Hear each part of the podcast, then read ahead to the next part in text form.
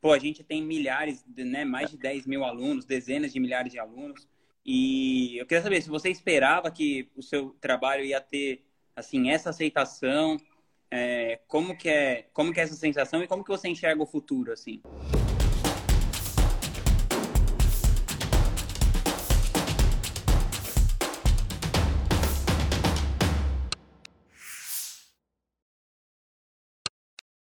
Olha, Rodrigo, por que demorar? Acho que é o primeiro ponto. Você falou, eu era nanico nas redes sociais. Quando a gente teve aquele primeiro encontro, né? Pô, vamos nos conhecer. É, eu já tinha talvez dois anos de Instagram. Eu tinha já uns três, quatro anos de Facebook. O número total de seguidores era 10 mil no Instagram, 30 mil no, no, no Facebook. Mas números de um professor que já tinha, naquela época, mais de 15 anos de carreira. Né? Então, imaginar quantos alunos passaram por mim, quantas palestras eu tinha dado, e mesmo assim tinha números tão tímidos na, nas redes sociais. É, aquilo era uma coisa que é, me incomodava, né? porque eu sabia, sempre soube, desde o primeiro livro, que o conteúdo é um conteúdo que ajudaria muita gente, que mereceria é, uma escala maior, mereceria chegar a muitas pessoas já há algum tempo, algumas pessoas nas palestras, na rádio mesmo, pô, por que, que você não monta alguma coisa diferente no digital? Então já havia algumas provocações, mas o porquê da demora, eu acho que é por responsabilidade, Rodrigo. Você, você me conhece muito bem, né? Já temos aí cinco anos de relacionamento. Uh, eu não sairia jamais fazendo alguma coisa que eu não saberia fazer. Né? É um critério nosso, da nossa sociedade, por exemplo, só fazer aquilo uh, que seja o melhor é, disponível para o mercado, só fazer aquilo que é inovador para o mercado. Então, é, na prática, é, a vontade de crescer na internet esbarrava na incapacidade de cuidar de redes sociais, de produzir alguma coisa. Eu não sou produtor, eu não sou é, planejador de, de, de, de, de estratégia de redes sociais. É, eu entendo pouco dos mecanismos, algoritmos, de como funciona, engajamento, essas coisas. Para estudar isso, eu perderia o foco das finanças pessoais. É algo muito parecido, né? As pessoas perguntam, Gustavo, por que você não tem uma postura mais de mostrar todos os dias a carteira recomendada? Se eu for dar atenção só aos fatos do mercado, eu paro de estudar as pessoas. Então, a gente tem que ter um posicionamento no mercado. O meu posicionamento é. foi de sempre ser o cara que mais estuda é, o entendimento, a interpretação, a reação das pessoas a um conteúdo novo, a um produto novo, a um serviço novo, a uma empresa nova. Então, é, isso já demanda um, um, tempo de estudo, um tempo de acompanhamento que é, é gigante comparado com uh, as outras oportunidades que eu teria. Ah, por que, que você não faz alguma coisa na linha das crianças, né? Educação infantil. Pô, porque eu teria que dedicar uma energia muito grande para estudar principalmente pedagogia, que não é a minha área de conhecimento. Então, já que eu estudei é, para educar adultos, eu vou dedicar a energia que eu tenho para aprender isso. E um, no momento, se houver um casamento como nós tivemos, com um especialista em pedagogia, um especialista em formato infantil, provavelmente sai daí um projeto. Então, uh, o que fez a nossa parceria nascer com muita vontade foi a segurança que você me trouxe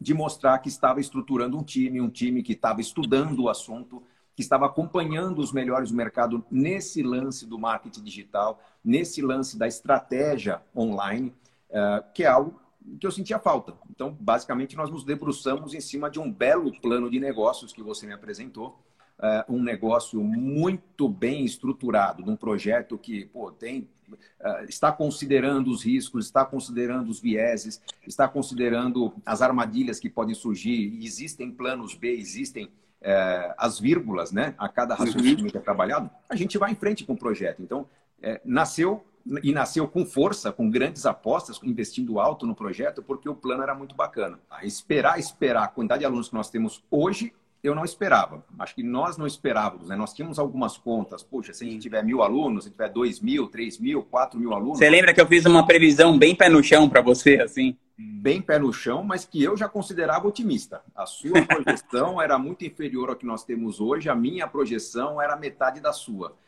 Mas, assim, é, não que eu não confiasse no trabalho, mas a gente sabe uhum. que coisas podem dar errado, né? como tudo que você lança. Se eu for lançar um livro e sai no mercado 30 dias antes do meu um livro com título parecido, o meu perde força. Né? Se eu fosse lançar um curso e o curso, por alguma razão, não atendesse o público, enfim, frustrasse, ou não o, recado não fosse transmitido, ele não fosse vendido, a gente teria um grande fracasso. Então a gente sabe do desafio que a gente teve lá no começo. Foi um período de boa expectativa bem no início, quando a gente falou, vamos lançar, vamos lançar, mas para lançar tem que gravar. Então comecei a gravar o curso, ele tinha uma certa programação. Ao longo, quando a gente começou o processo de lançamento mesmo, que a gente começa a interagir com o público, olha o que eu estou prometendo para você, olha o que vai ser o curso. Aí começou a vir uma pancada de perguntas. Ah, mas vai, vai abordar isso, mas eu vou conseguir fazer? E se eu quiser ser consultor? E se eu quiser orientar outras pessoas, ser educador? E com o andar da carruagem, nós terminamos de gravar o curso, com base nas respostas dos alunos. Então, quando a gente começou a gravar, a gente não sabia se ia ter 50, 100, 200 ou os mil alunos que a gente tem em média por turma. Quando a gente vendeu a primeira turma, a gente falou: caramba, é, o público precisava desse produto. Aí foi uma entrega acho que não foi só de alma e coração, mas entreguei tudo, né? A saúde chegou no limite ali, né? Que foi um período de gravação muito intenso. Uh, a gente decidiu, a gente mudou o formato do curso para um atendimento bem direto, né? Interação com os alunos, não é uma coisa tão distante, só vídeos, né? Como inicialmente poderia ser. Então, a, a, a resposta do público fez com que o curso se traduzisse numa entrega muito especial. É, e começou um desafio maior depois do passar do tempo, por quê? Porque o nível de aceitação, os elogios dos alunos é, é muito positivo para a gente. Só que a educação financeira está bombando com influenciadores que dançam, rebolam e, e dão presentes e fazem show e o caramba. Então, quando o público tem muitas possibilidades, nós sabemos que o nosso market share ali tem uma certa limitação. Então, qual que passou a ser o nosso desafio? Provar para o público que, apesar de eu não dançar, de eu não me depilar, de eu não contar historinha, enrolando 50 minutos para entregar cinco de conteúdo, é, eu entregar para o público algo muito superior ao que o público pagava. Então, o desafio era deixar isso claro para os nossos alunos. Foi um desafio mesmo no começo, né? Ah, mas tu, fulano tem um curso que custa metade do seu. E, pô, eu sou professor, eu assisti a aula do fulano, eu vejo que se custasse 10% do meu ainda seria caro comparado. Né? Mas com o passar do tempo, aconteceu o mesmo fenômeno que aconteceu com os livros. O aluno satisfeito faz ecoar no boca a boca, na indicação, na referência. Olha, está lançando o curso, não perde, você precisa. É... E aí eu acho que a gente teve uma ruptura. Nós estamos na turma 9 do curso de Inteligência Financeira. Eu acredito que lá por volta da turma 6 para 7, a gente deixou de ter medo do mercado. Pô, será que a próxima turma vai vender? Será que nós vamos vencer um concorrente? A gente já tem um efeito meio cauda longa, em que há um público que sabe o que vai receber do curso, sabe que a promessa de vou transformar a sua vida não é da boca para fora, é, sabe que vai ter um período difícil de aprendizado, como se fazer uma pós-graduação, uma especialização. Então a gente já começa a se preparar para a próxima turma, talvez contando, pô, se o ambiente ajudar com uma uma alta de 10% no número de alunos, se houver uma crise, uma queda de 10%, mas a gente sabe que formamos uma trilha a ser percorrida. Então, perspectivas. Temos um Brasil em que 1% da população investe em renda variável. Temos um cenário em que investir fora da renda variável é irreal, seu dinheiro empata com a inflação, o pessoal fica naquela, ah, mas é poupança, é fundo, é fundo DI, é Tesouro Selic, é FGTS, resgata ou não. Isso é colocar dinheiro na mesa e tirar do outro lado, trocar seis por meia dúzia. Nós temos que partir para a renda variável. Só que partir para a renda variável não é arrebentar a cara fazendo apostas, não é transformar a vida num cassino. As pessoas têm filhos, as pessoas têm medo do futuro, as pessoas não querem trabalhar a vida toda e não podem ficar brincando com, oh, agora é a hora do, do Bitcoin, agora é a hora da, da empresa tal, a empresa tal quebrou, mas tudo bem, vamos para outra, vamos operar, vamos especular. Então, o meu sentimento é que nós não fizemos nada ainda para o Brasil. Nós estamos começando, nós estamos criando aqueles. Estamos ainda no, impulso da largada de uma longa corrida de educar de maneira séria, uma linguagem adulta, responsável, é, cuidando da preservação da riqueza das pessoas, cuidando da, do, de uma construção sólida de patrimônio, da sucessão desse patrimônio, da comunicação disso para os filhos, é, algo que ainda tem um território vasto a ser explorado. Você sabe, nós temos demandas diárias para, pô, vem dar uma palestra em Portugal, vem fazer um trabalho em Angola, vem fazer um trabalho no Nordeste dos Estados Unidos. Eu não tenho como é, cogitar, é, plantar sementes é, em outras regiões, sendo que o Brasil ainda está para ser explorado. Então, vejo muitos anos de trabalho, muitos anos de cuidado com o aluno, é, ajustes quem tem que fazer no curso, no conteúdo, é, muitas, muito é, estudo é, das mudanças, né? porque a orientação que cabia há quatro, cinco anos atrás não é a mesma que cabe agora. Então, é, estamos é, numa, num formato de educação que deixa para trás os antigos formatos. Hoje eu não, não consigo dedicar agenda para aulas em sala de aula, para palestras num auditório. A pandemia nos força a estar em casa, mas pô, se a gente for seguir com duas ou três turmas por ano de inteligência financeira, com um grande volume de alunos, eu não consigo dedicar dias para aeroportos, hotéis, teatros, vai ser algo cada vez mais escasso e a gente cada vez mais dedicado ao projeto online. Show. Gustavo, é, tem, tem, muita gente que me acompanha, é, que está entrando nesse mercado de marketing digital agora, né? Meu público é formado muito por, ou por estrategistas como eu, ou por experts como você. Sim. E eu não sei se você chegou a responder direito na primeira pergunta, que eu estava meio perdido lá, embaralhado com a live que não estava funcionando. Mas assim, quais são os critérios que você acha que um expert, uma pessoa que tenha conhecimento sobre uma área como você, deve levar em consideração quando for escolher o seu estrategista? Porque, por exemplo, eu lembro quando eu falava com você, eu, não, eu nem tinha muita experiência ainda, né? Sim. Mas como que você acha que você, do mesmo jeito, no meu, no meu caso era mais fácil ver que você ia dar certo, porque você já era um cara né? Você já tinha muito resultado e tal. Como que você teve essa visão, assim, de falar, pô, esse cara tem chance de montar a maior agência de marketing digital e tal? Como que você, como que você pode aconselhar uma pessoa para escolher, assim, esse parceiro de jornada? Olha, o nosso acordo, Rodrigo, foi faça bem feito a sua parte que eu garanto que eu vou fazer a minha, né? E quem está falando isso não é só o Gustavo Cerbasi, você falou a mesma coisa. Uhum. É, e a gente tinha alguns validadores, né? Então, pô, vamos fazer um, a copy, né, o texto de divulgação. Então, passou, aprovou, legal, é isso? Vamos para a próxima etapa. Ah, eu acho que qualquer pessoa hoje pode se denominar educador financeiro, estrategista digital, expert em alguma coisa, porque eu fiz dois finais de semana de treinamento. Ah, e por mais competente que eu seja é, como educador financeiro, por mais competente que você seja como é, educador para estrategistas digitais, é, a grande responsabilidade está em quem recebe o conteúdo, de aprender, Sim. colocar em prática, fazer pequenas experiências, é, enfim, não tentar dar o pulo do gato logo de cara. Então, o que vai trazer, é, o, que, que vai ajudar um expert como eu a escolher um bom estrategista digital?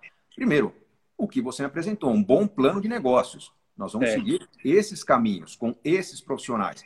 Você me deu liberdade para questionar alguns pontos e Tipo, uhum. O time mudou bastante naquelas primeiras primeiros semestres de atuação, né? Então Sim. ninguém é dono da verdade. É, eu, se fosse tentar me colocar no seu lugar, eu acho que seria uma bagunça. Nosso projeto não decolaria, seria conflito atrás de conflito. E acho que um dos fatores de sucesso do nosso projeto é, Rodrigo, eu não quero nem palpitar na forma de vender. Né? Hoje sim, uhum. a gente vai fazendo ajustes, a gente vê que tem algum, já tem uma maturidade em conhecimento, mas lá no começo, cara, você, eu, eu dei liberdade para uhum. se ver formato que a gente chegou um momento e falou, não, não é exatamente esse formato. Eu quero diferente, eu quero me afastar um pouquinho do que é, é muito comum no mercado, que faz meu nome ser comparado com quem talvez tenha um conhecimento menor. E você falou, pô, legal, agora que a gente amadureceu uma história, uma reputação, a gente consegue mudar. Mas acho que é, como você estava começando sem muita experiência prática, o fato de você ter sido bem by the book, né? vamos seguir uma cartilha, vamos seguir a teoria e testar. Do que a gente não gostar, a gente muda. Então, eu acho que uhum. é um grande fator de sucesso. É...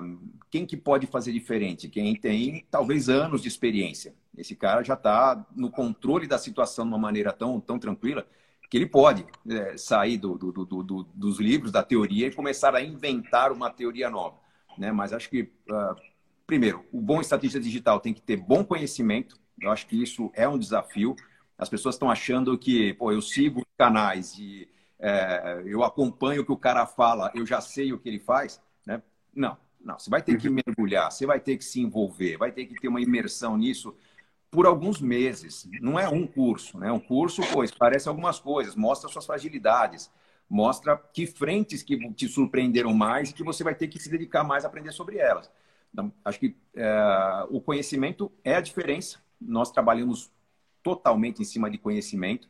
É, mais recentemente, algumas experiências, e aí é, o que vai dar segurança para o projeto é, vamos dizer, as alternativas que você tem. Caso a teoria A não dê certo, seguimos a B. Caso a B não dê certo, a gente segue a C. Se nenhuma das teorias der certo, a gente desiste e parte para aquilo que a gente sabe fazer melhor. Esse é um caminho muito importante.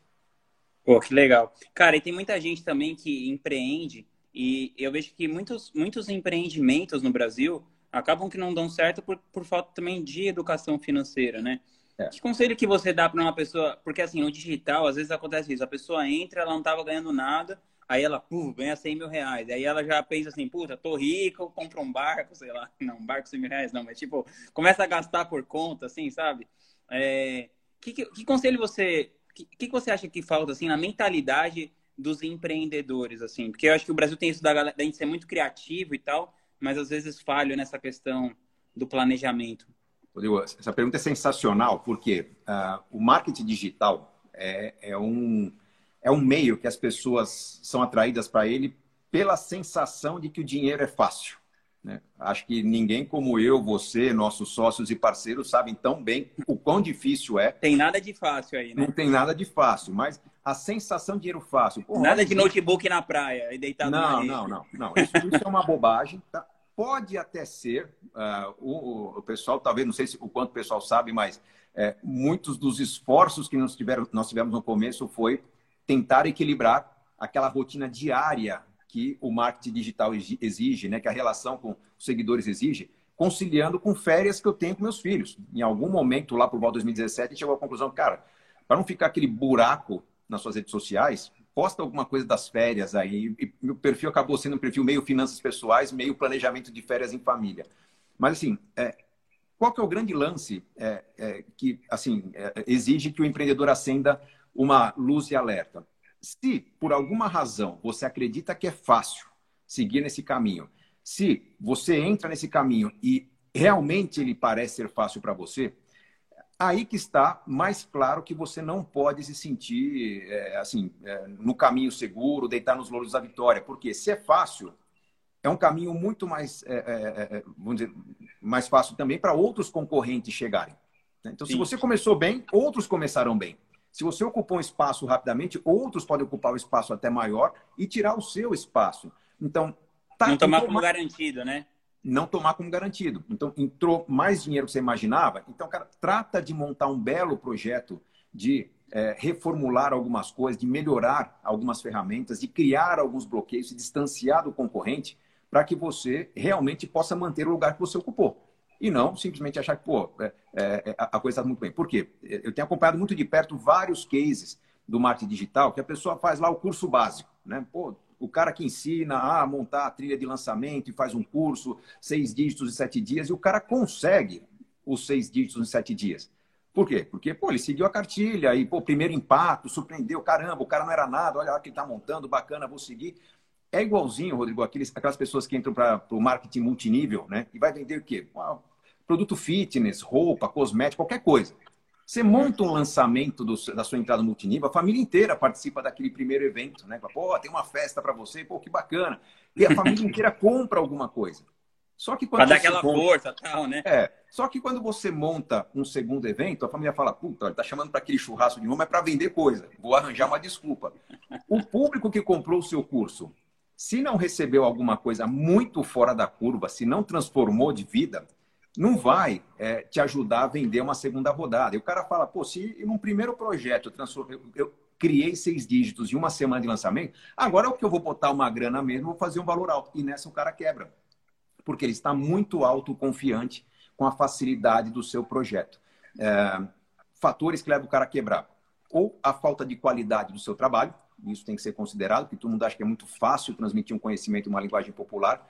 É, Outro fator é, às vezes ele até tem um produto bom, mas alguém viu que ele montou um negócio meia boca, de novo, faltou estudar, faltou preparo, e esse alguém vai montar um produto melhor que o dele. E ele vai ser surpreendido por alguém no mercado arrebentando no lançamento de maior sucesso. Então a gente não pode deitar nos louros a vitória.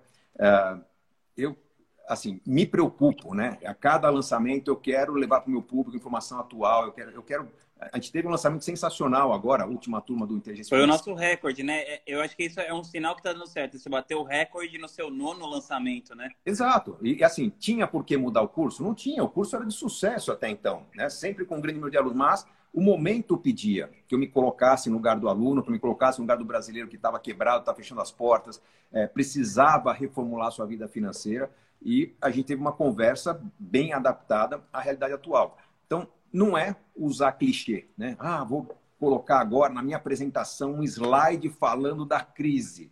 Não, é você realmente ter algo que agregue valor, uma mudança de cenário e transforme a vida da pessoa da maneira mais é, impactante possível. Né? Eu acho que a, o conhecimento, a experiência ajudam muito nesse aspecto. Pô, massa. E como que você vê a sua, assim, como que sua rotina se transformou, né? Essa parada de, falando assim para os produtores de conteúdo, né? Que isso, todo mundo tem essa impressão do tipo assim, o cara trabalha, sei lá, sete horas por dia e ele pensa assim, ah, agora eu vou ser produtor de conteúdo, minha vida vai ser, né, só só no relax e tal. Como que foi essa? Você passou a trabalhar mais, trabalhar menos? É, como, é, como, é que, como que surgiu essa, essa coisa para você manter uma rede hoje aí que, sei lá, contando todas as vezes, deve ter mais de 3 milhões de Mais de 3 milhões. É, como, bom, que, como que sustenta isso, Gustavo? Eu posso dizer que a pandemia ajudou mais na minha qualidade de vida que o marketing digital, né? Porque eu tinha uma rotina muito bem organizada. Quem conhece um pouco o meu trabalho sabe que foram 14 anos lançando 14 livros, um livro por ano. E eu era muito metódico, né? De tirava férias, começo do ano, um mês e meio, dois de férias, né? Junto com as férias é, dos meus filhos, escolares. da momento. Mas férias escolares, sumia. Isso por que férias escolares? Mesmo antes de ter filhos, eu era professor. Então, as faculdades, os cursos pós-graduação não tinham aulas entre dezembro e janeiro, então já tinha o hábito de tirar dois meses de férias. Esse era o período que eu lia muito, que eu rascunhava muitas ideias, que eu me preparava para escrever um livro. Passava normalmente de fevereiro a março escrevendo um livro. Obviamente, o livro já estava meio que ensaiado desde o ano anterior. É, de abril a maio, junho, era o período de lançamento do livro, colocava na livraria, ia fazer lançamento, é, começava com as palestras e muita dedicação à imprensa. A imprensa é aquela pancada, né? Você vai para uma palestra, são três, quatro entrevistas num dia, era muito cansativo. Então, vinha julho, tirava férias de novo. No segundo semestre era só palestras e já me preparando para o livro do ano que vem. Então eu tinha uma vida bem regrada. Quando a gente entrou no marketing digital, a gente percebeu logo de cara que não dava para ter essas férias, não dava para ter um semestre eu faço uma coisa, no semestre eu faço outra. É, de manhã eu faço uma coisa, à tarde eu faço outra. Todo dia tem que ter atenção para as redes, tem que responder aquele que é fã, tem que entender por que, que apareceu um hater. Felizmente tem poucos haters, um trabalho muito sério muito respeitoso, mas tem, né? Então por que, que o cara postou aquilo? Por que, que o cara chegou aqui falando alguma coisa, tipo, oh, o cara apareceu do nada, tá dando palpite? Não, ele não conhece. Por que ele não me conhece? Essa dedicação diária meio que quebrou um pouco o esquema de oh, vou sumir do mapa por três meses. Então, o, o primeiro impacto do marketing digital foi ter um trabalho diário. Então, em vez de eu pensar num ano que tinha três meses de férias, Hoje eu penso num dia que tem que ter, enquanto estou acordado, pelo menos 5, 6 horas de descanso. Então, é, por que eu falo que a pandemia ajudou mais? Porque desde 2016, quando a gente lançou o nosso curso, diariamente eu estou olhando para as redes sociais, estou dando atenção nas maiores dúvidas dos meus seguidores, estou procurando criar um vídeo para responder as maiores dúvidas. Se são dúvidas complexas, a gente cria uma sequência. Daí nasceu o almoço com Cerbasi, por exemplo. É, então, essa preocupação diária, obviamente, tem o estresse. Né? Não sei o quanto as pessoas entendem, mas se eu estou há 20 anos estudando finanças, 20 anos criando conteúdo, livros, é, não ter um descanso é algo que atrapalha um pouquinho. Então, por que, que a pandemia ajudou? Porque a pandemia meio que fez eu bater o martelo numa decisão que eu, você, a Jéssica, minha sócia, a gente já vinha conversando há muito tempo, que era de diminuir os ruídos que me afastavam desse projeto principal. Então, o que, que eram os ruídos? Muitas viagens, muita participação em programa de televisão, por exemplo, tinha uma relação de dois anos com o programa Encontro com Fátima Bernardes, que a gente percebia pelos números, o programa dava muita fama, né? mas eu não conseguia educar de maneira estruturada. Então, pô, é, infelizmente, apesar da grande exposição, da grande oportunidade de falar ideias que a TV aberta dava, deixei de lado a televisão, deixei de lado os hotéis, as viagens, para me concentrar mais nessa rotina. Então, mas também era muito extenuante, né? Às vezes, para você falar muito. 20 minutos na televisão, você tinha que gastar 20 horas da sua vida, né? Muito, muito, muito. E aí, o, o que, o que, que acabou é, bom, sim, a pandemia me obrigou a ficar em casa, mas o que fez a gente consolidar essa ideia de que o projeto online era melhor foi a qualidade dos nossos seguidores. A partir do momento que a gente tem seguidores que não só aprendem, mas são fãs, que comentam, que compartilham, que curtem, é, isso vai dando para a gente um volume que faz com que, poxa, se eu tenho um recado para dar, uma live que eu faço, essa live vai ficar 24 horas no ar, mas o Instagram entrega essa live. Por que entrega para o público? Porque o público está curtindo. Então, isso me permitiu ter é, um desempenho nas redes sociais que faz com que, a cada semestre, aquele que é, quer fazer meu curso fica sabendo do curso. Então, se ficar sabendo do curso, a gente conseguiu até administrar melhor os investimentos que a gente faz em publicidade, equilibrar um pouco melhor essa relação. Hoje, qual que é a grande necessidade que eu tenho? A necessidade do público estar é, tá feliz? No mínimo, curta, compartilhe, encaminhe para alguém, salve, porque isso faz uma diferença gigante para a gente, porque acho que não é segredo para ninguém, a educação financeira virou moda, é, devemos nossos aplausos àqueles que não acho correto chamar de concorrente. Comecei o nosso papo falando que o Brasil é um mercado a ser explorado. Nós temos parceiros, colegas que fazem uhum. também educação financeira, mas quem faz mais sucesso está mais na linha do entretenimento do que do conhecimento e transformação. Então, é, os concorrentes são gigantes. As pessoas que estão disputando o mesmo espaço é, que a gente, o interesse das pessoas, são pessoas que estão que conquistaram um, um, um, ótimo desempenho nas redes sociais. Então, o que a gente precisa do público é essa contrapartida. Se você gostou, mostra que gostou. E aí a gente vai continuar fazendo o trabalho, não desviando a atenção para ruídos, né? Como entrevistas, como viagens, como eventos que, pô, é bacana, é gostoso. Eu sinto falta do evento ao vivo, do abraçar as pessoas, mas num evento ao vivo eu consigo abraçar 200 pessoas. Num almoço com Serbase, a gente tem tido aí nunca menos que 15 mil participantes de um papo de meia hora em que a gente coloca um pensamento e a pessoa põe aquilo em prática. Então, é, é melhor para a educação que a gente impacte mais pessoas do que dedicar uma agenda enorme a abraçar algumas pessoas. O carinho é bom, mas tem que saber usar com sabedoria essa oportunidade do contato pessoal. Pô, que legal. Cara, uh, eu queria saber, assim, quando você estava no começo, que, que agora, eu, eu, vou querer saber também como que você vê o futuro a partir de agora, mas assim, agora você já tem uma coisa bem estruturada tal. Quando você estava lá dando aulas, né, no MBA e tal, você, e você decidiu escrever seu primeiro livro, o que, que te motivou a escrever o seu primeiro livro? Você pensou assim, ah, vou escrever esse livro, vou virar um autor best-seller e viver de dar palestra, sei lá, aparecer na TV. Foi uma coisa motivada é, pela sua missão? Você tinha uma visão de carreira assim ou foi mais um chamado mesmo? Rodrigo, eu nunca fui um cara muito ambicioso, no sentido de vou ter coisas, eu vou conquistar o sucesso, eu vou ser o melhor. Assim, a vontade de ser o melhor é eu quero ter o meu trabalho reconhecido como um trabalho que ninguém fez igual, que ninguém fez melhor que o meu. Mas ser o mais falado, é, parar, na, ser parado pelo público, é legal o reconhecimento, mas o sentimento que eu tenho hoje é o mesmo que eu tinha lá no ano 2002, quando eu escrevi o primeiro livro. Eu sou um professor e qualquer pessoa que me der a oportunidade de levar o meu conhecimento para um público maior, eu vou aproveitar essa oportunidade. Então, é, você falou a palavra missão, é um jeito bonito de dizer, mas é o que me move é o incômodo de saber que algumas teorias muito simples, se fossem entendidas por todos, transformariam radicalmente as vidas e proporcionariam uma. A gente fala de prosperidade, riqueza, independência. Bem-estar proporcionaria uma paz maior para as pessoas. Então, o que vem me movendo é isso. Não é segredo para ninguém. Conquistei minha independência financeira lá em 2005. Poderia ter acalmado, poderia ter parado. É, o que me move hoje simplesmente é. Nossa, 15 anos de independência financeira já. 15 anos. Poderia chamar de aposentadoria? Sim, mas o que aconteceu de lá para cá? O padrão de vida foi melhorando. Então, não tem por que é, não dizer para as pessoas que eu tenho uma casa confortável aqui no interior de São Paulo, tenho um apartamento confortável em São Paulo também, pô, duas propriedades, você fala o tempo todo de aluguel.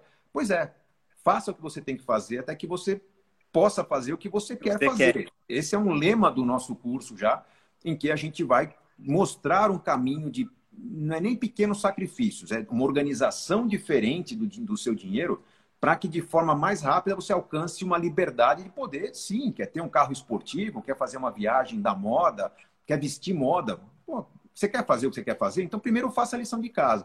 Então, é, é, é isso que tem me movido.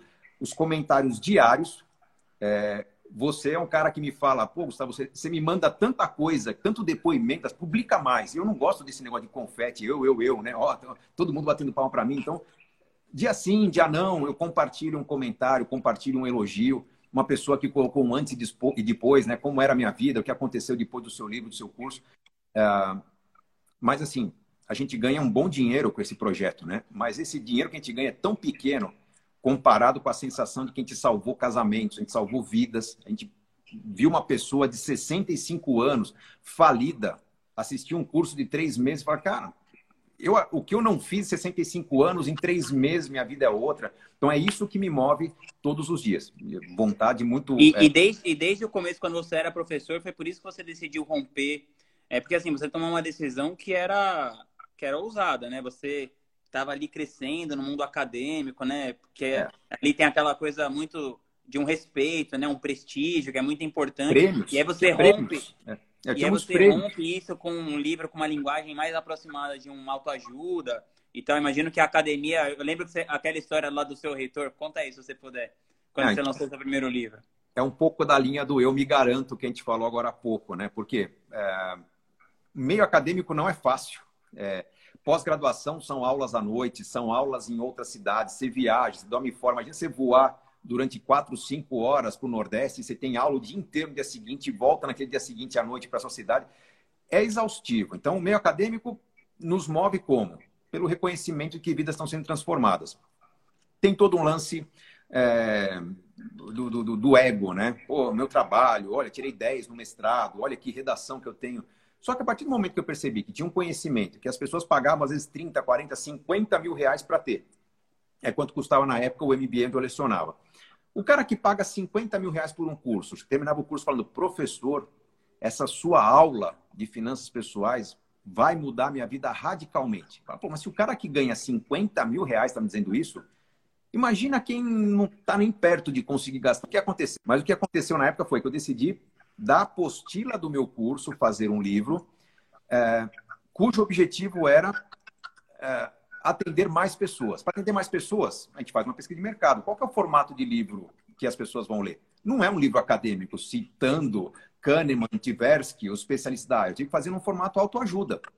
Então, quando a gente vê, chega na sessão autoajuda na livraria, você fala, pô, os livros são bons? Não, não são bons. Mas eu falei, eu me garanto eu vou usar o meu currículo, a minha reputação, para fazer um livro, uma linguagem popular que encante as pessoas. Quando esse livro chegou é, para o meu. É, seria o meu mentor na época, o meu coordenador, eu falei: Ó, estou dando de presente esse livro. Ele folhou, folhou o livro e falou: Cara, o que, que é isso? Eu falei: Meu livro. Tá, Eu percebi, mas você vai lançar isso aqui? Falei, não, não é que eu vou lançar. Está sendo lançado hoje. Eu trouxe o primeiro, o primeiro exemplar eu guardei para mim, o segundo eu trouxe para você. Ele falou, não, cara, não faça uma merda dessa. Por quê? Ele falou, pô, você está fazendo um negócio, uma linguagem autoajuda, uma linguagem popular. Você é um mestre em finanças, vai começar um doutorado em finanças. Por que, que você não segue na carreira acadêmica? Você tem que cobrar 500 mil reais para uma consultoria, não vender um livro por 30 reais. E o que eu falei para ele foi exatamente isso. Que, olha, é, não é para ganhar dinheiro, é só para ajudar as pessoas que não podem pagar um curso de 50 mil reais. E aquilo é, trouxe uma reação totalmente contrária ao que eu esperava. Não, você não pode é, seguir essa linha, isso desvaloriza o seu currículo, isso desvaloriza a nossa instituição. Eu falo, olha, deixa comigo, né? eu vou continuar sendo um bom professor, um bom consultor, mas eu quero levar conhecimento para as pessoas. Aquilo gerou um ruído, um distanciamento da, da, da academia, mas eu segui firme com o projeto do livro é, esse distanciamento, esse ruído me fez morar no Canadá, foi mais um tempo, serviu como um sabático. Quando eu voltei do Canadá, eu voltei convicto de que eu iria produzir conteúdo para muita gente, que eu iria popularizar o meu trabalho e ia continuar estudando de alto nível. Né? Então, sempre estudando os conhecimentos mais complexos e traduzindo para linguagem popular. Isso faz as pessoas acharem que o conteúdo que aparece num Casais Inteligentes em que assim juntos, o dinheiro, o segredo de quem tem, é algo que qualquer pessoa pode escrever. Talvez se for bom de redação, se tiver um pouco de raciocínio lógico, você escreve um livro parecido. A hora que questionarem o seu livro, se você não tem estofo, se você não tem base, você patina. Né? Você vai mostrar seu desconhecimento. Então, o que me garante hoje são, são esses anos de estudo. Não, e muito inspirado nessa história, assim, que, que eu conheço bem, sua, eu pensei isso e fiz a mesma coisa. Por, por isso eu também criei o lance da minha comunidade, estratégias digitais, que é isso, é, meu, é 97 reais por mês e a pessoa consegue ter um acesso a um estofo ali que custa 80 mil reais participar de um mastermind. Foi bem inspirado nessa sua ideia também. É que é o objetivo do curso Equilíbrio Financeiro, né? que é um curso que tem um, um curso com preço bem reduzido em comparação com inteligência financeira, que foi criado para as pessoas terem uma solução. Cara, você não consegue pagar um curso mais completo? Então tá aqui, ó, um curso bem objetivo para você equilibrar suas dívidas e se planejar para um grande projeto. Ao final do equilíbrio financeiro, não é segredo, falo, ó, se você agora sabe realizar grandes projetos, meu convite é que você participe do curso de inteligência financeira e mude de vez sua vida.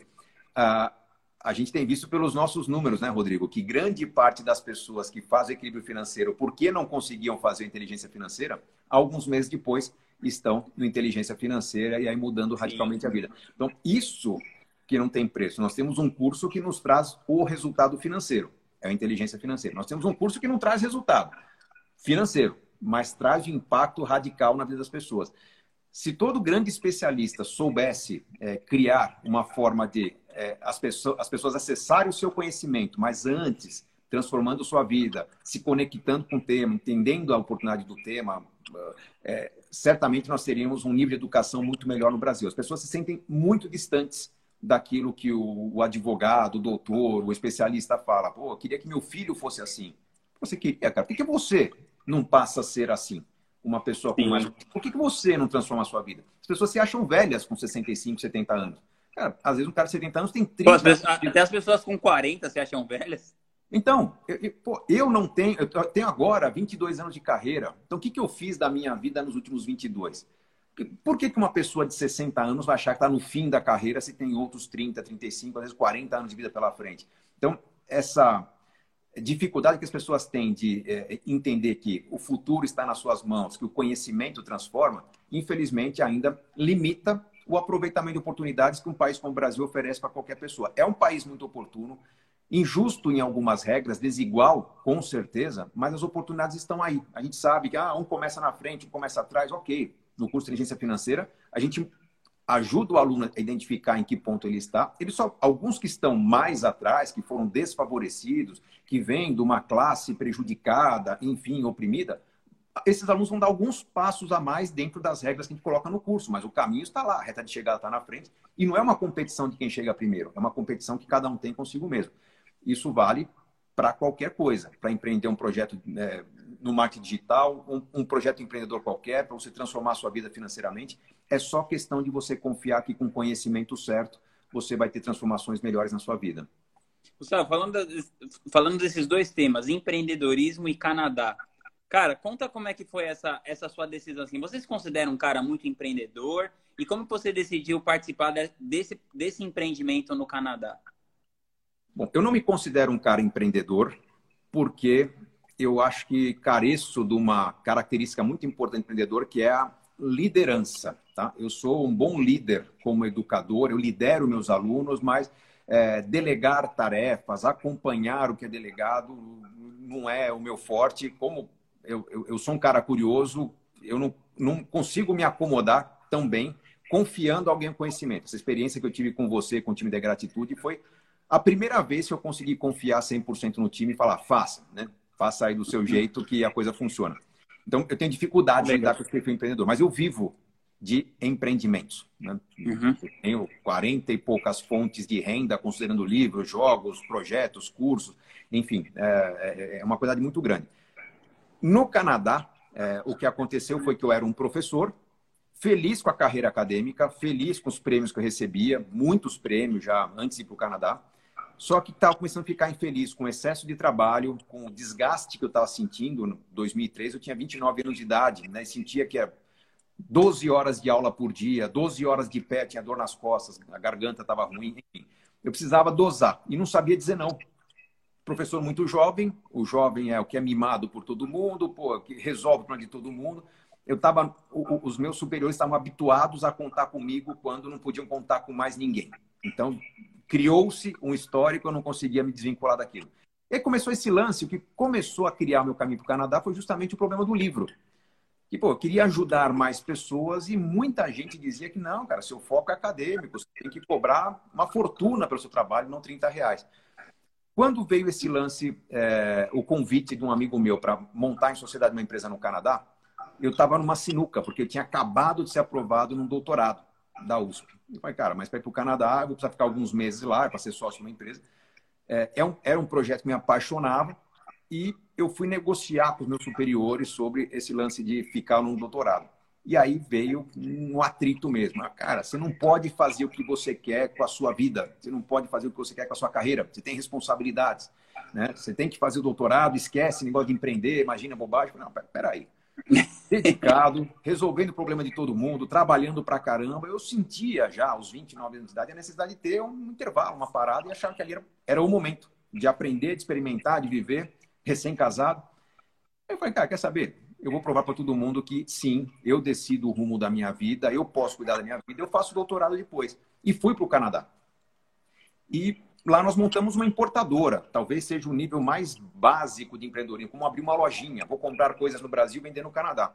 Apanhamos, sofremos é, questões de regulação, você acha que vai importar o café, vigilância sanitária de lá, uma série de dificuldades, empecilhos. Nós é, brigamos para importar bebida alcoólica, né, cachaça do Brasil, esbarramos também documentação em, em burocracia. Eu sei que foram é, seis meses, a gente ficou um mês e pouco se adaptando, depois um mês e pouco para voltar, mas foram seis meses de trabalho meio arrastado. Depois de seis meses, o capital que tinha colocado na empresa eu consegui tirar de volta. Falei, cara, não tá legal. E nesse momento vieram convites para eu falar mais no Brasil sobre o livro que eu tinha publicado antes da viagem, Dinheiro, Segredo de Quem Tem, e foi uma combinação de o negócio não vai evoluir tão rápido e no Brasil precisam de mim e tenho vontade de escrever um outro livro que fizeram eu voltar para o Brasil, mas voltar é, consciente de que as aulas que eu voltaria a dar uma chance de recuperar minha renda, voltei a dar aulas, uma carga horária bem menor, mas que eu precisaria escrever mais livros. E o que tinha feito meu primeiro livro ter algum sucesso foi a grande dedicação que eu tive à imprensa. Cada vez que me chamava um programa de rádio, um programa de TV, eu atendia, dava entrevista, mas entregava um projeto. Olha, eu quero participar com frequência desse programa e dar soluções e vou me dedicar de corpo e alma, vou ajudar os pauteiros. E isso começou a dar certo. É, fui ganhando espaço na Rádio Transamérica, na TV Record, é, e público reagindo muito bem. Vários programas que eu participei me disseram que o Ibope maior era quando eu estava falando sobre o assunto dinheiro. E isso foi criando uma roda que, não, uma bola de neve não parava de crescer os livros fazendo cada vez mais sucesso, as entrevistas fazendo cada vez mais sucesso. Uh, os programas que eu participava não queriam abrir mão da minha participação. Eu falei, cara, vamos começar a negociar isso melhor. E a coisa foi indo, como você propôs. Se eu tinha ambição de me transformar em alguém conhecido, não. Eu tinha ambição de ser sempre uh, reconhecido por prestar o melhor serviço, dar a melhor entrevista, entregar mais que o esperado. Isso judiou um pouquinho, a gente perde o sono no começo, mas é aquele pedágio que a gente tem que pagar no, lá no início para depois é, ter tranquilidade. Então, eu fiz o que tinha que fazer para hoje poder fazer o que eu quero fazer. A gente simplesmente discute o rumo, não tem medo de um negócio fracassar. A gente ousa mais e aí saem projetos mais interessantes. E como que você vê assim a sua vida profissional no longo prazo, assim, daqui para frente, depois de ter conquistado tanto sucesso, né, em várias áreas, primeiro com os livros, depois das entrevistas, palestras, agora sendo aí um dos top players há vários anos, né, no, no nesse mercado digital. O que, que você, que, que você vê para o seu futuro profissional? Rodrigo, essa, talvez de todas as perguntas que você fez, essa é a mais difícil de responder. Eu vivo hoje uma situação, considerando tudo, negócio, meus alunos, o impacto que a gente tem, a pandemia, né? a, sensação que eu tenho é, se melhorar, estraga. É, o que eu gostaria é que nos próximos 20, 30, 40, 100 anos, né? vai que um vampiro me pica, eu vou viver uns 200 anos, mas eu adoraria que o que a gente vive hoje continuasse acontecendo. A cada semestre a gente impactar um número de pessoas, mas impactar com qualidade. Poderia, a gente sabe que poderia mexer no preço do curso e ter 10 vezes mais alunos. Mas se eu tivesse 10 vezes mais alunos, eu perderia muita qualidade que meu aluno quer montar um projeto pessoal e quer tirar dúvida desse projeto comigo. Ele quer customizar o, o, o, o que foi orientado na aula gravada para a realidade dele, para a renda dele, para os problemas que ele tem, para o filho com dificuldade que ele tem, para o pai que está ficando doente. Então, essa orientação individual é, é o grande diferencial. Nós, né, eu, você, nossos times, conseguimos fazer uma mágica que foi transformar aquela consultoria individual, do olho no olho, em algo que a gente impacta milhares de pessoas por ano. Não dá para impactar um número muito maior. Então, o que eu gostaria é que a gente tivesse a capacidade de continuar atendendo esse número de pessoas todos os anos, é, talvez aumentando esse número de forma indireta. A gente sabe que o curso Equilíbrio Financeiro hoje resolve o problema de endividamento das pessoas. Né? A gente teve bate-papo aqui com uma ex-aluna que resolveu dívida de mais de milhão de reais pagando 50 reais por um curso.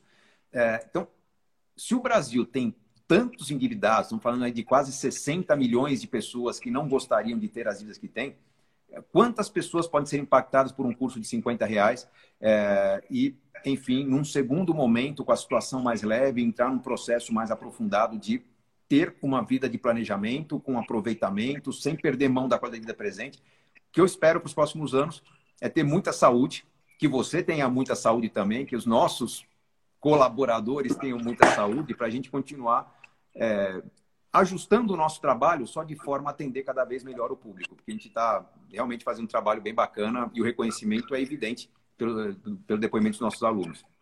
Pô, que massa. A galera tá, tem muita gente perguntando sobre qual livro o seu deve ler. Ó, eu ganhei esse aqui hoje. O BTG mandou para minha casa esse aqui hoje, ó. Esse é um Pô, muito bom para começar. Chegou aí? Como organizar sua vida financeira. Mandou até autografado aqui. Eu falei, pô, ó, chegou aqui ó, autografado aqui. É um, é um ótimo, é um ótimo livro para começar. Eu já li esse livro, claro, mas é um que eu indico aqui. Vou fazer uma ressalva, Rodrigo. Esse aí é com certeza o meu melhor livro. Tá? Talvez não é o mais gostoso de ler, é, não é um livro para você ler na praia, passatempo, mas é o mais transformador. Tem gente que não gosta de ler, tem gente que não entende finanças, tem gente que não acredita no que eu falo. Para essas pessoas que ainda se sentem distantes, recomendo esse aqui, ó, A Riqueza da Vida Simples. É, com certeza o maior sucesso literário na nossa área e na área de negócios no ano, porque é, eu, eu me surpreendi o quanto que esse livro, escrito no ano passado, se adequa para a realidade do isolamento social, do home office, da necessidade de mudança de vida, dessa quebra que nós tivemos no consumo. O livro conversa muito bem. Então, para começar, para se introduzir ao assunto, é o livro que eu recomendo. O segundo, o que você indicou como organização financeira, o meu faixa preta e capa preta, é o que eu recomendo. Que legal. E para finalizar, Gustavo, se você pudesse colocar uma frase no outdoor que todas as pessoas do mundo fossem ver, que frase você colocaria? Rodrigo, até pouco tempo atrás, eu colocaria o meu grande bordão: enriquecer é uma questão de escolha. Tem gente que questiona essa frase, acha ela muito arrogante, acha que é uma frase que, pô, imagina, tem pessoas que não têm essa escolha, não têm essa possibilidade. Então, hoje eu colocaria duas frases, pode ser? Pode. É, uma delas é, é, é, é, o grande bordão do começo do nosso curso, que é uh, o, o, conhecimento, na verdade, a consciência, né? mas o conhecimento gera desconforto. E o desconforto é o que nós precisamos para transformar nossas vidas. Então, o conhecimento gera desconforto, que gera ação que a gente precisa para transformação. Mas eu acho que a, a outra frase que mereceria um destaque maior no outdoor é faça o que você tem que fazer até que você possa fazer o que você quer fazer. Finanças pessoais, planejamento financeiro não é um caminhão de regras, do tipo isso pode, aquilo não pode. A gente coloca regras para você guiar suas escolhas de uma maneira consciente, de maneira a forçar um pouquinho a natureza, porque quem aprende sobre o assunto está entrando numa área de conhecimento que é minha, não é dele. A pessoa veio numa zona de conforto, a pessoa veio habituada com, com algumas escolhas, com alguma forma de consumir, de investir, que tem que mudar radicalmente. Então, nessa hora, a gente impõe regras. A partir do momento que você adquire o jeito de lidar com o dinheiro, não precisa preencher planilha de orçamento doméstico todos os meses, não precisa seguir regras rígidas de investimento, você vai conseguir ter um pouco mais de tranquilidade. Então, a gente coloca a regra justamente para a mudança. É o momento do desconforto. Consciência gera desconforto. Esse desconforto, que até gera uma certa ansiedade no começo, é que vai nos conduzir à ação que vai permitir transformação na vida. É, enriquecer é uma questão de escolha, mas eu preciso que as pessoas, para escolherem melhor, aprendam a escolher. Sofram um pouquinho o processo de aprendizado. O curso de inteligência financeira não é moleza. Ninguém vai entrar num curso e se divertir, bater palma, falar, nossa, o cara é do caramba, cheio de ideia boa. Não. Ele vai estar tá xingando o professor no meio do curso porque está pesado. Mas algumas semanas depois, fala, caramba, já passaram dois meses, minha vida é outra.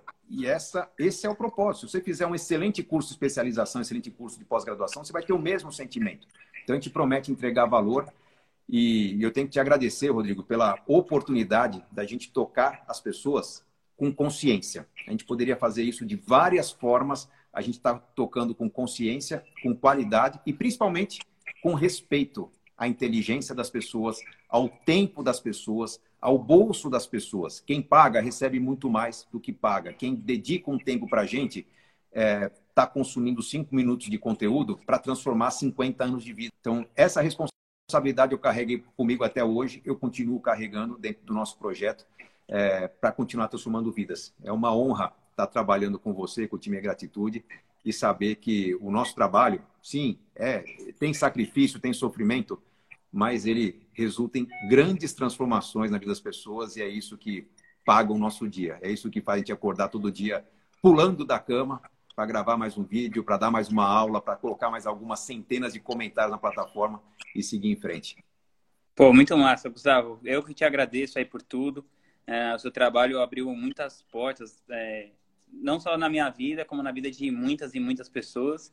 E espero que a gente continue aí nos próximos anos. Eu tenho a mesma sensação que com você, que é, é que esses semestres e esses anos se repitam cada vez mais, com mais alunos, com mais gente sendo impactada e com cada vez a gente podendo conversar com as pessoas do, com um nível melhor, né? Isso que você está falando, respeitando a inteligência delas, respeitando o tempo delas, sem enrolação, sem esse tipo de coisa que às vezes acontece na internet. E tamo junto. Valeu. Show. Valeu. Obrigado, Rodrigo. Grande abraço para todos.